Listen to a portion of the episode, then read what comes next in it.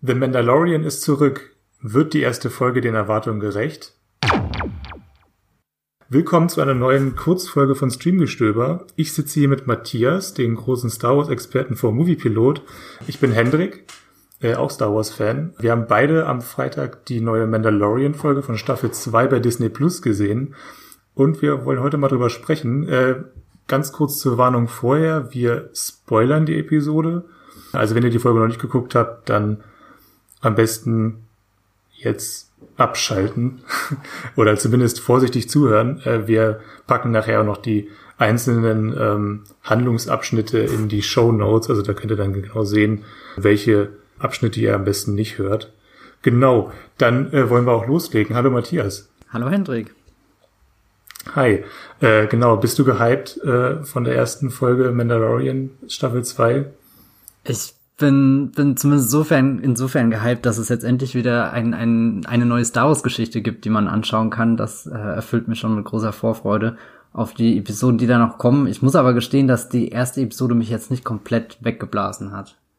Ja, es ist dann auch nicht, also wie bist du denn auf die erste Folge jetzt so, wie hast du darauf hingefiebert? Also normalerweise würden wir jetzt, jetzt ist November, im letztes Jahr um diese Zeit haben wir uns vorbereitet auf äh, Star Wars Episode 9. Hattest du da ein ähnliches Gefühl jetzt vor der zweiten Staffel Mandalorian? Nee, leider gar nicht. Das ist sehr seltsam. Was vielleicht auch daran liegt, dass wir gerade alle ein bisschen distanziert sind. Ich meine, wir sind hier online immer und jeden Tag verbunden, allein durch die Arbeit und reden über Dinge wie eben Star Wars und The Mandalorian, aber ich weiß nicht, diese, diese Erwartungshaltung, die ich vor Episode 9 hatte, die war ungefähr eine 11 von 10 und jetzt bei The Mandalorian war es eher so dieses, es ist einfach schön, dass wieder was Neues kommt und ich freue mich darauf und empfange das mit offenen Armen, aber ich war nicht so mega gespannt. Wie war das denn bei dir?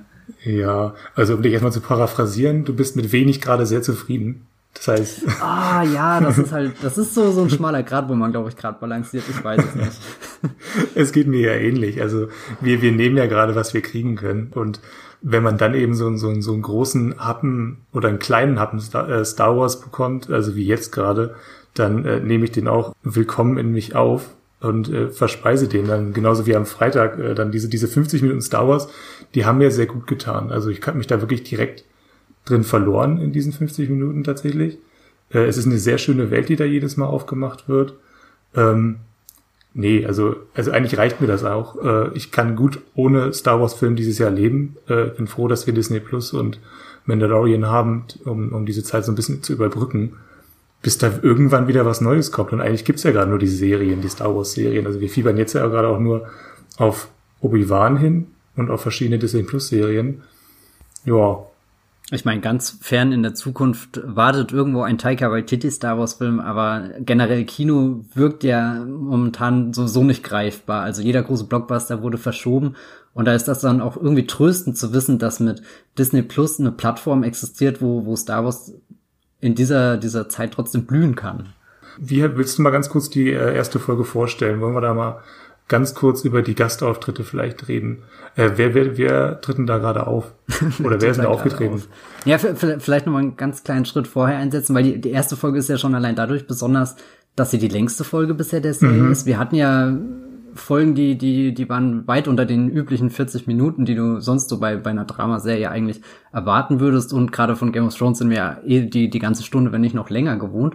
Und John, John Favreau, also der Serienschöpfer und Showrunner, der auch viele Drehbücher der ersten Staffel geschrieben hat, nimmt auch jetzt erstmals auf dem Regiestuhl Platz und das markiert auch gleich so mit die Rückkehr von dem Mandalorian, der Start und Staffel 2, das ist ein großes Ereignis irgendwie. Da kommt jetzt nochmal so ein, so ein Boom auf uns zu und, und ich glaube, das ist ihm ganz gut geglückt, insofern, dass das wirklich eine große Folge geworden ist, die mit einem gewaltigen Showdown-Finale aufwartet, auch ein paar Enthüllungen. Und was dabei natürlich besonders interessant ist, ist die Figur Cobb Vant, die gespielt wird von Timothy Oliphant. Und das war ja ein Casting, das ist davor schon durchgesickert und äh, jeder, der Timothy Oliphant kennt, kennt hoffentlich nicht nur die Netflix-Serie Santa Clarita Diet, sondern hat auch vorher schon Justified und Deadwood mit ihm gesehen. Also sprich, er kennt sich in diesem Western-Setting bestens aus, weiß um die Bürden eines Sheriffs und, und spaziert da durch den staubigen Sand. Das, da, da war ich ehrlich gesagt sehr gespannt drauf, wie, wie er in diese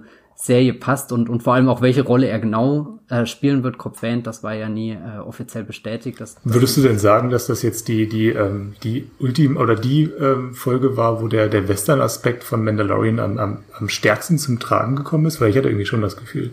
Ich, ich hatte auch das Gefühl, also die die Stadt, die wir kennenlernen auf Tatooine, dieses Mospelgo, das hat ja so ein richtiges Western-Flair, wenn wenn der Mandalorianer mit seinem Baby Yoda da langsam hineinfährt, da konnte man sich richtig den Cowboy vorstellen, der auf dem mhm. Pferd reitet. Und auch all diese Themen, die dann äh, in der Folge verhandelt werden, haben ja so so klassisches Western-Feeling. Du hast da irgendwo deine Mine, du hast da, ja gut, das Ungeheuer, das unter dem Wüstensand lauert, das habe ich jetzt noch nicht in einem Western gesehen, aber es sind sehr viele klassische Bestandteile, wie, wie äh, früher diese, diese Western-Filme gestaltet waren. Es geht ja bis hin zu der Einstellung, wo äh, Cobb Vanth, also Timothy Oliphant dann mit der Boba Fett-Rüstung in die Tür tritt und du siehst erstmal nur seine Silhouette, diesen Schatten und das ist ja eigentlich der, eines der, der größten Western-Bildern überhaupt hier aus der The Searchers, wo, wo du dann auch äh, den Blick aus dem kleinen dunklen Farmhaus hinaus in die weite große Western-Welt hast und eben die, die Silhouette des einen Mannes, der sich dem in den Weg stellt oder eben auch nicht.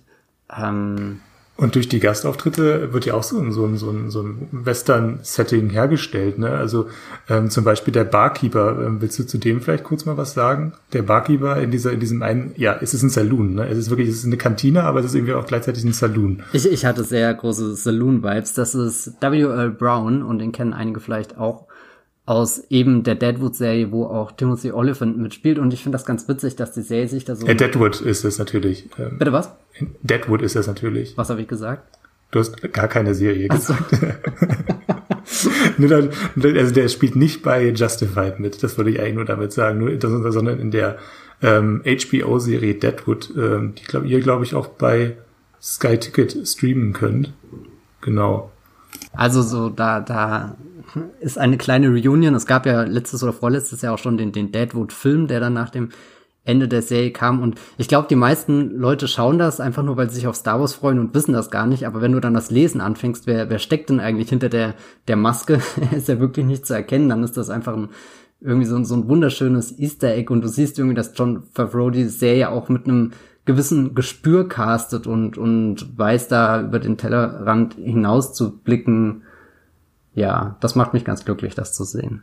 Wir müssen, glaube ich, irgendwann wirklich mal so eine Liste für Moviepilot machen, wirklich mit allen Gastauftritten in Mandalorian, die wir, die man eigentlich gar nicht erkennt. Also es sind ja wirklich schon so viele bekannte Menschen da irgendwie aufgetreten, die dann irgendwie so Rollen übernommen haben und eigentlich sind das sehr bekannte Leute.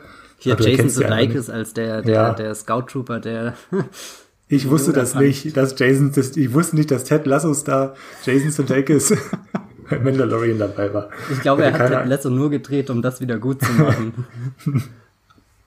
Auch eine sehr gute Serie.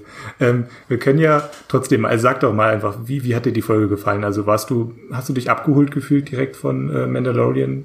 Ich habe ein bisschen gebraucht, bis ich reinkam. Aber beim Finale war ich dann dabei, das, weiß nicht, wurde schön vorbereitet. Also die Ankunft von diesem Monster, so klassisch wie bei Jaws, du erfährst einfach sehr viel vorher und, und weißt gar nicht, wie die Bestie genau aussieht und dann kommt sie und dann packt sie dich, nimmt sie dich auch mit und das fand ich sehr schön gekoppelt mit der Präsenz der Sandleute. Da hat ja schon. Was ist das für, was ist das für eine Bestie? Die Bestie, das ist ein Great Dragon. Also das ist keine Neuerfindung in dem Mandalorian, sondern die kam auch schon früher öfter in verschiedenen Ausformungen im Star Wars Universum vor. Ihr erinnert euch vielleicht an Krieg der Sterne 1977, wer ihn damals im Kino gesehen hat oder später auf Blu-ray, DVD im Fernsehen, wo auch immer. Da laufen sie ja auch durch Tatooine den Wüstensand und da sieht man ein riesengroßes Skelett, was dinosaurierartig aussieht und das ist auch eine Version äh, von diesen Crate Dragon, die da in der Wüste lauern. Mhm. Also ein bisschen das Dune-Monster für, äh, für Mandalorian, ne? Es ist echt der beste Dune-Ersatz, den wir dieses Jahr kriegen werden, befürchte ich. Mhm. Nee, aber genau, du, also, also, du hast dich, du musstest ein bisschen reinfinden in die, in die Folge. Ähm, aber wann hast du denn wirklich so das Gefühl gehabt, jetzt bin ich wieder drin in Mandalorian? Das war vermutlich so, ich, ich, ich erwähne nochmal die, die Sandleute, wo sie da am Lagerfeuer mhm. miteinander sitzen und du merkst, okay, da sind drei Parteien, die gerade alle irgendwie ihre, ihre, eigenen Absichten und Ziele haben und verfolgen, aber lernen müssen, gut, wir, wir müssen da jetzt zusammenkommen irgendwie, weil sonst, sonst werden wir alle gefressen. Und äh, da war ich dann ganz drin in der Episode. Da waren die Konflikte klar, da waren die Figuren klar und da ist die Geschichte dann auch sehr schön einfach mit dem Star Wars-Universum zusammengegangen. Hm. Wie sah das denn bei dir aus? Ja, also ich, ich hatte auch so ein bisschen Probleme. Also ich, wie gesagt, ich, ich habe mich wohlgefühlt direkt wieder in der Serie, aber ähm, ich hatte auch so meine Probleme, ähm, direkt drin aufzugehen, weil, weil einfach die, die Ortswechsel am Anfang wieder sehr stark ähm, irgendwie die Atmosphäre ein bisschen verwischen. Also wir sind erst äh, bei so einem komischen Wrestling-Kampf mit, mit diesen beiden Wildschwein-ähnlichen. Ähm, ich, ich, ich mag die auch nicht. Ich mag die, ich mag diese, diese Wesen nicht. Ich mochte die schon in ähm, Rückkehr der Jedi-Ritter nicht so richtig, weil die wirklich so seltsam aussehen und äh, wirklich mehr so Trash-Fantasy, aber eigentlich, naja, irgendwie passen sie auch. Nee, äh, das habe ich schon fast wieder vergessen äh, am Ende der Folge, dass wir ja eigentlich so, so, so einen Wrestling-Kampf auf einem ganz anderen Ort da miterlebt haben. Und am Ende geht es um was ganz anderes. Äh, nee, ich war an sich schon, mir hat die Folge gefallen. Ähm, ich hatte aber schon irgendwie was anderes erwartet. Ich hatte dich ja am, am Freitag direkt gefragt, du hast die Folge vor mir gesehen, habe ich dich gefragt, wie lang die Folge geht. Du sagst über 50 Minuten und ich hätte direkt so äh, die Erwartung, dass es jetzt, dass sich Mandalorian so ein bisschen verändert hat äh, von Staffel 1 zu Staffel 2, dass er so einen Sprung gemacht hat äh, und dass die Handlung jetzt vielleicht ein bisschen horizontaler wird und eben nicht mehr dieses ähm, Monster of the Week Struktur hat. Und dann wurde es eben genau sowas. Es wurde ja wirklich, also ein buchstäbliches Monster of the Week äh, ähm, äh, Folge war das jetzt ja mit den Crate Dragon. Und Irgendwann habe ich das aber akzeptiert und als ich es akzeptiert habe, fand ich es dann wirklich eine sehr gemütliche Folge und ich glaube, Mandalorian fährt auch ziemlich gut damit, äh, sich an diese Struktur zu halten und äh, wir sind, wir sind zufrieden mit Baby Yoda, wir, wir, wir sind zufrieden mit dieser Star Wars Welt und irgendwie ist es doch ganz schön, immer wieder zurückzukehren und verschiedene Abenteuer dann äh, zu erleben mit diesen Figuren und dann von Planet zu Planet zu reisen und jedes Mal ist es was Neues und äh, man muss sich nicht zwischen zwei Folgen nicht ähm, damit beschäftigen, äh, groß, sondern man kehrt einfach zurück in diese Welt und äh, fühlt sich da wohl. Ja. Wir müssen das Monster of the Week akzeptieren, das finde ich sehr schön. Ja, wir müssen das Monster of the Week akzeptieren. Ich tue mir aber echt schwer damit. Eigentlich ist meine Hoffnung für die zweite Staffel, dass es sich ein bisschen von diesem keine Ahnung, Rhythmus verabschiedet und eher die, ja. die größere Geschichte jetzt ins Visier nimmt, die ja definitiv da ist und die ja gerade in den, den zwei letzten Folgen der ersten Staffel sehr deutlich angeteasert wurde mit all diesen Entwicklungen ja. rund auf Moff Gideon, wie weit reichen seine Wurzeln zu den Mandalorianern zurück. Ja, aber, aber glaubst du es denn, dass sie sich davon noch löst? Weil ich glaube es ehrlich gesagt nicht. Ich glaube nicht mehr daran. Ich glaube wirklich nicht mehr daran. Ich glaube wirklich, wir werden äh, dieses Monster of the Week irgendwie beibehalten und vielleicht ähm, wird die, wird die, die so eine übergeordnete Geschichte noch ein bisschen deutlicher. Aber ich habe irgendwie den Glauben daran verloren, ehrlich gesagt. äh, und das finde ich nie, aber das ist auch, glaube, äh, warum auch nicht? Dann ist es, dann ist es eben so eine Serie. Äh, und sie, sie find, hat ja ihren, ihren Platz in der Star Wars Lore schon gefunden ähm, damit. Also eigentlich, äh, ich glaube, wir müssen, wir müssen uns damit abfinden. Und wenn, wenn, wenn, wenn nicht, dann, dann, dann lasse ich mich da gerne noch positiv überraschen. Aber ich habe die, diese Erwartung habe ich nach dieser Folge jetzt verloren, weil wenn, wenn, wenn äh, John Favreau versucht hätte, ein, die Serie zu verändern hätte, dann hätte er das jetzt gemacht. Dann hätte er das äh, in der Pause zwischen Staffel 1 und Staffel 2 gemacht. Dann hätte er jetzt angefangen, einen großen Bogen zu entwerfen und nicht äh, diese 50 Minuten äh, verschwendet in Anführungszeichen, um noch eine äh, noch ein äh, kleines Kurzabenteuer zu erzählen. Das wird schon sehr schlüssig, wie du das sagst. Ja, also jetzt nochmal, also jetzt hat, er, jetzt hat er ja nur noch sieben Folgen. Ähm, und äh, die gehen wahrscheinlich auch nicht alle 50 Minuten. Und dann wird es irgendwann zu kurz. Was ich mir gedacht habe, in der Hoffnung, dass die Serie sich doch nochmal irgendwie grundlegend oder zumindest ein bisschen verändert und, und in diese andere Richtung bewegt, war der Gedanke, dass der, die Rückkehr der Serie, der Auftakt von Staffel 2 ist eher so ein, so ein Best-of, so, so, so deine, deine Siegerrunde, die du jetzt mhm. drehst. Du weißt, du hast eine mega gute Star Wars Serie gemacht, irgendwie die von Fans rund um die Welt gefeiert werden. Irgendwie du hast Baby Yoda da rausgeschossen in den, ins popkulturelle Universum und alle äh, lieben den Kleinen. Und dann ist die Rückkehr, machst du einfach nochmal das, was du am besten kannst, das, was sich bewährt mhm. hat und, und deswegen traue ich mich da noch nicht, die Hoffnung aufzugeben, bevor ich nicht mindestens noch Folge zwei und drei gesehen habe. Ja, okay. Ähm, um, weil, weil, weil all das, was, was angekündigt wurde, und vieles davon ist natürlich nicht bestätigt, aber all diese, diese Bestandteile, die da ausgerollt werden, die geben mir halt als Star Wars-Fan irgendwie immer das Gefühl, das, das große Bild liegt eigentlich schon da, das Puzzle ist ausgeschüttet, ihr müsst es eigentlich nur noch zusammenstecken. Mhm. Und das macht mich dann so verrückt, wenn sie anfangen, irgendwie aus einem großen Puzzle acht kleine zu machen. Was, ja. was vielleicht auch nicht schlimm ist. Es hat ja auch seine Vorzüge, wie du schon gesagt hast, aber. Nee, aber man, wo du jetzt gerade schon Puzzleteile gesagt hast, also uns wurde jetzt ja ähm, ein weiteres Puzzleteil hingeschmissen im Grunde, also am Ende der Folge. Und jetzt, jetzt kommen wir wirklich ins Spoiler-Territorium. Ähm, also das, also die Folge endet ja mal wieder mit einem Knaller. Also da tritt, um es kurz zu sagen, Boba Fett auf und äh, eigentlich ist es schon so, der, der schwebte ja schon, also der Schatten von Boba Fett liegt ja auf dieser Serie und jetzt ist es endlich passiert, jetzt haben wir ihn endlich mal gesehen. Erklär doch mal den, auf, den Auftritt von Boba Fett, also wie, wie nehmen wir Boba Fett in dieser Folge wahr? Er ist ja nicht nur als Mensch, sondern also er ist ja schon auch als Rüstung quasi anwesend die ganze Zeit über. Das finde ich ähm, eigentlich ja. sehr wichtig, dass du sagst, er ist auch als Mensch anwesend, weil eigentlich war ja Boba Fett bisher nur als Rüstung mhm. anwesend und die Folge ja. baut ja dann diesen Cop Van Twist ein, dass eben der der der Marshal von von Mos äh, Pelgo derjenige ist, der diese Rüstung von Chavas übernommen hat und das Ganze fußt auch schon in einer Backstory, die die in den, den Star Wars Büchern eingefädelt wurde. Hier Aftermath von Chuck Wending ist da das äh, äh, Keyword, glaube ich, wo, wo alle, die da mehr drüber erfahren wollen, nachlesen können, was es mit der Cobb Van Figur auf sich hat. Und dann kommt da trotzdem noch der, der echte quasi, der, der Boba Fett, wo man sich gefragt hat, ist er jetzt im Salak? Ist er da reingefallen und gestorben? Wurde er jahrelang verdaut? Was ist von ihm übrig geblieben? Und offenbar ist er doch einigermaßen wohlbehalten rausgekommen. Also ich meine, er sieht gezeichnet aus in diesen letzten Sekunden, wo er sich in die Kamera dreht, da merkt man, der musste einiges einstecken, sich auch verändern und auch irgendwie von dem lösen, was ihn bisher definiert hat. Aber ich finde das jetzt eigentlich eine ganz spannende Chance für The Mandalorian, auch eben einen Teil dieser größeren Geschichte zu erzählen, weil du jetzt eben eine Figur hast, die so weit zurückreicht. Also ist ja schon so sehr symbolisch das Casting hier. Temuera Morrison spielt die Figur wieder, der damals schon in Episode 2 den Django Fett, also den Vater von Boba Fett, den, den Urklon quasi, äh, also beziehungsweise er ist ja gar kein Klon der Django Fett, das ist ja der, von dem alle Klone abgeleitet wurden, die dann in den Klonkriegen gekämpft haben und so weiter, äh, dass der da jetzt auftaucht und, und du, du könntest quasi den, den, den Filzstift ansetzen bei Episode 2 und jetzt eine spannende rote Linie ziehen durch ganz viele mhm. verschiedene Star Wars Geschichten durch und, und ich glaube, da tut sich John Favreau schon eine spannende Chance auf, einfach aus dieser Rüstung, aus dieser Hülle mehr zu machen. Und das ist ja auch was, was The Mandalorian an sich als Serie ausmacht, dass du erstmal auf dem Poster einfach diese, diese Rüstung hast.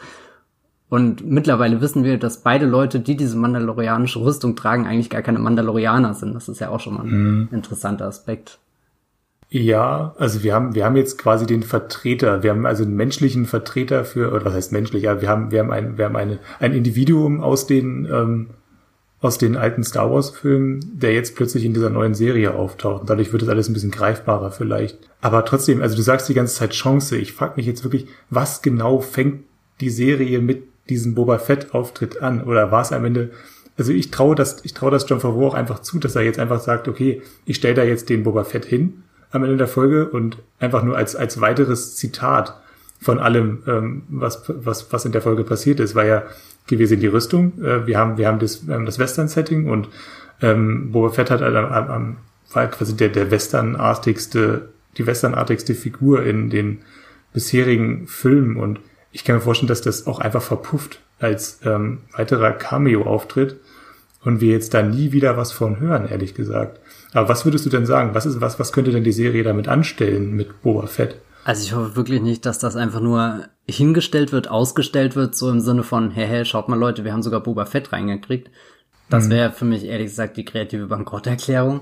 Ich hoffe schon, dass sie es schaffen, einer Figur, die ja bisher mehr so ein boah, das ist Boba Fett, weißt du, der, der Name macht Gänsehaut, die Rüstung macht Gänsehaut, aber du hast ja keine Ahnung, wer der Mensch da drunter ist. Und, und die ja. Geschichte will ich erfahren. Ich will wissen, wie er sich aus dem Salak daraus gekämpft hat, wie, wie lang er verdaut wurde oder auch nicht. Ich will wissen, was macht das denn mit ihm, dass er halt dieser Klon ist, dieser, dieser Sohn von einer ganzen Armee von Kriegern, keine Ahnung, der, der, der jetzt vielleicht ja auch auf ein Ebenbild mit äh, Captain Rex trifft, trifft. Das ist ja auch möglich, mhm. dass diese Figur äh, aus den Animationsserien jetzt in The Mandalorian auftaucht und auch diese, diese Begegnung mit jetzt einem, einem anderen Kopfgeldjäger, der so auf seiner Augenhöhe ist, nämlich den, den, äh, halt Petro Pascals, die Hauptfigur. Ähm, mhm. da tun sich meiner Meinung nach schon Möglichkeiten auf, um Boba Fett endlich auch den Unterbau zu geben, damit er wirklich diese ja. spannende Figur ist und nicht nur Behauptung bleibt. Das ist ja irgendwie das größte Problem. Und ich habe in den letzten Jahren auch oft die Augen verdreht, eigentlich bei jeder News, die kam zu Boba Fett Spin-off-Film in Planung oder so. Das, das mhm. wirkte immer, ja, ich weiß nicht, also ich kann deutlich nachvollziehen, warum man die Vorgeschichte von Han Solo erzählen will, aber bei Boba Fett wirkte das immer so, kryptisch und jetzt, nachdem das bei The Mandalorian in Vorbereitung auf Staffel 2 eben so konkret wurde, habe ich mich hingesetzt und bin einen Schritt zurückgegangen und habe da für mich eingeordnet, eigentlich steckt da definitiv eine, eine aufregende Geschichte drinne, die, die The Mandalorian ein bisschen Eigenständigkeit verleihen kann, aber The Mandalorian auch in den größeren Star Wars Kontext einordnen kann. Ja, ich könnte mir auch eher vorstellen, also wenn, wenn, wenn wir jetzt mehr von Boba Fett erfahren und mehr von, von seiner Hintergrundgeschichte, dann glaube ich, ähm, kriegen wir, oder dann wird aus The Mandalorian wirklich eine Mandalorianer-Serie, weil bislang haben wir ja wirklich nur eine, eine Star Wars-Serie mit Mandalorianer-Anleihen und, und, und Färbungen. Und wir, wir reisen halt durch die Star Wars-Welt und äh, folgen den, den Aufträgen von, von, von Mandalorianer. Und wahrscheinlich, also wenn, wenn, wenn wir mehr, wenn wir den Fokus mehr darauf richten, dann, dann erfahren wir wahrscheinlich viel mehr über die Mandalorianer-Welt. So könnte ich mir das jetzt vorstellen. Und dass wir uns dann so ein bisschen abwenden vielleicht von den, ähm, ganzen anderen äh, Geschichten. Aber ich bin da, ja, ich bin einfach ein bisschen skeptisch gerade noch, ähm, ob dieser Auftritt wirklich was bedeutet, weil ähm, ich habe mich ein bisschen an, also an Moff Gideon jetzt erinnert, ähm, von dem wir jetzt ja einfach auch nichts weiter gesehen haben noch. Also das wurde, wurde ja auch so ein bisschen ähm, eingeführt als derjenige, der ähm, da jetzt der neue große Oberbösewicht ist und da die Fäden so ein bisschen zusammenhält und auch äh, so den, also den Schatten über, über die Ereignisse wirft und die dann eben auch zusammenzieht. Aber das ist ja auch noch nicht eingelöst worden.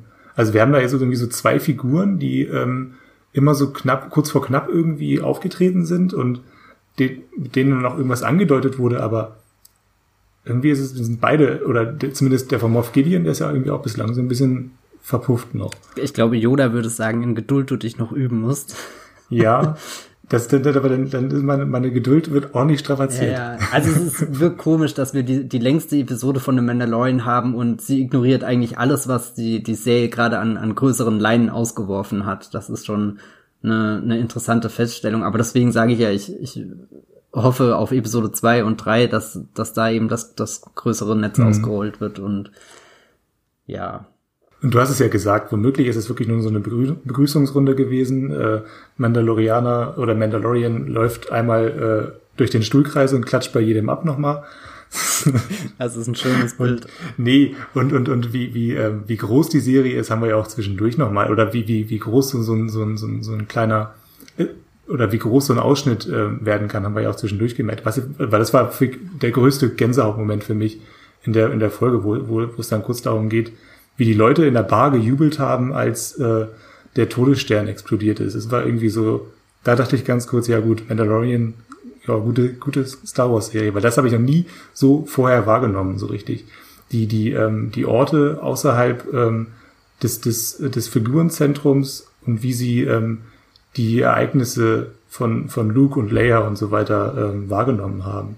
Also so eine, so eine Makroperspektive auf alles, was wir ähm, aus erster Hand äh, quasi überliefert bekommen haben. Finde ich, fand ich, fand ich wahnsinnig spannend äh, in dem Moment. Also das ist nur so als, als kurzes äh, Fazit von mir vielleicht nochmal zur, oder versöhnliches Fazit zu der Episode.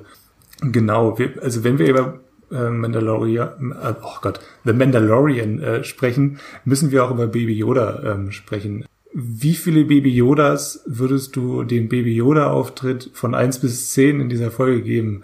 Finde ich ganz wichtig, dass wir das auch noch kurz besprechen. Ähm, es ist sehr interessant, weil er kommt ja eigentlich so gut wie gar nicht vor oder spielt keine tragende Rolle für die Ereignisse. Also es ist anders wie, wie hier der Kampf gegen das Mattorn, wo Baby Yoda dann eingreift mit seiner Macht, um dem Mando Papa das Leben zu retten. Er, er versteckt sich hier eher in der Vase, aber wie er sich da in dieser Vase versteckt, das macht er schon mit außerordentlicher Sorgfalt und Präzision. Deswegen würde ich mal mich zu sechs von zehn Baby Yodas hinreißen lassen. Ich, ich würde, ich würde dem Auftritt neun von zehn neun geben, von zehn? weil, ja, krass. weil, weil ich glaube, genau so ähm, muss, also ich, ich glaube, er hat den optimalen Auftritt in dieser Folge gehabt. Wir, wir, wir, er poppt immer mal so hin, im Hintergrund wieder auf, er ist süß, ähm, aber er taucht eben auch in den richtigen Momenten wieder ab, wenn man ihn überhaupt nicht braucht. Und äh, also da ist ja wirklich dieser, dieser, wie er sich kurz, kurz zurückzieht in seinen, in seinen, seinen komischen Käfig da, oder was ist das, in seine Wiege. Das ist ja wirklich, das ist ja das Symbol für alles, wie, wie, wie Baby Yoda in dieser, in dieser Serie existiert, weil zwischendurch ist er ja gar nicht mehr da. Äh, und also wenn dann wirklich die Action passiert, dann zieht er sich ja komplett zurück und wir, äh, es ist als, als wäre er überhaupt nicht mehr vorhanden. Ähm, und eigentlich genau so muss es eigentlich sein. Und irgendwann das hört sich ja alles sehr anti-Baby Yoda an. Baby Yoda ist nur gut, wenn er nicht da ist. ich habe das ja auch im letzten Podcast schon so ein bisschen angedeutet. Also ich, ich will ja, ich will ihn ja nicht aus der, aus der Serie ausschließen, aber ich glaube schon, dass er ein Klotz am Bein ist. Und solange Baby Yoda da ist, kann The Mandalorian auch nicht wachsen, mhm. weil bis, ähm, dann, dann, dann, also er hält ja den, den Mandalorianer auch so ein bisschen zurück. Und das ist zumindest schwer, ihn auch zu einer vollwertigen Figur zu machen, solange er ja. so limitiert ist. Ich meine, er, er redet genau. halt nicht wirklich und, und er ist der, der, der Plot-Device der Serie einfach. Er genau. ist der, dieser riesengroße MacGuffin und und ich glaube auch nicht, dass er über den, über den Sidekick hinaus wachsen wird, weil ich meine, also so, so wie ich das verstanden habe, ähm, altert äh, dieses Wesen sehr, sehr langsam. also der wird ja nicht irgendwann mal jetzt in die Pubertät kommen und dann plötzlich äh, einen eigenen eigenständigen Handlungsfaden bekommen oder so. Das, da glaube ich nicht dran. Aber ich glaube, du kannst äh, schon tolle Geschichten erzählen, indem du einfach nur in seine Augen blickst und dann siehst diese ja. Einsamkeit von, von diesem kleinen, putzigen, traurigen Wesen, was da so ganz Mutterseelen allein in der Galaxis ist und hin und her getragen wird von einem Gewaltschauplatz zum nächsten. Hendrik, berührt dich das nicht? Ja, ja, doch, doch. Also wir, wir können auch den, den Artikel, den du über Baby Yodas Augen geschrieben hast, können wir auch äh, gerne noch in den Show Notes verlinken. Der ist sehr lesenswert. ähm, da hast du, glaube ich, glaube ich, einen ganzen Artikel über, über die, die, die Tränen, nee, es waren, die, die, waren die Tränen in seinen Augen. Ja, ja, genau. Nee, also ich hätte nichts dagegen, wenn er denn äh, irgendwann mal bei äh, Peli Motto dann äh, unterkommt und also bei, äh, bei der Amy Sedaris Figur ähm, und äh, ja. Das finde ich aber interessant, weil die Hauptmission ist ja eigentlich der Mandalorianer, also der, der, den Jaren soll Baby Yoda zu den Seinen bringen, wer auch immer die Seinen sind, aber Peli Motto scheint ja jetzt überhaupt nicht in diese Kategorie zu fallen. Ja, äh, also ich glaube, also ich glaube, am Ende ist es auch egal. Ich glaube, äh, ich kann, ich kann mir vorstellen, dass er einfach nur so, so eine, so eine vorübergehende ähm, Babysitterin bleibt. Also, also das wäre war auch nur, war auch nicht ganz ernst gemeint. So. naja, Princess Caroline nee. kann alles insofern. Ja, nee, sie, das ist, ja, nee, es ist ein sehr, sehr passender Gastauftritt mal wieder gewesen. Amy Sedaris, äh, auch bekannt als Prin Princess Caroline aus der Netflix-Serie Bojack Horseman, um das kurz nochmal klarzustellen.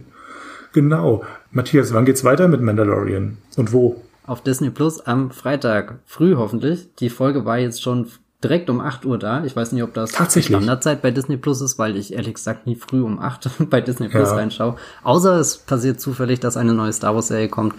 Und deswegen bin ich jetzt auch äh, voller Vorfreude auf den Freitag, der schon in ein paar Tagen vor der Tür steht. Mhm. Nee, ich freue mich auch drauf. Ja.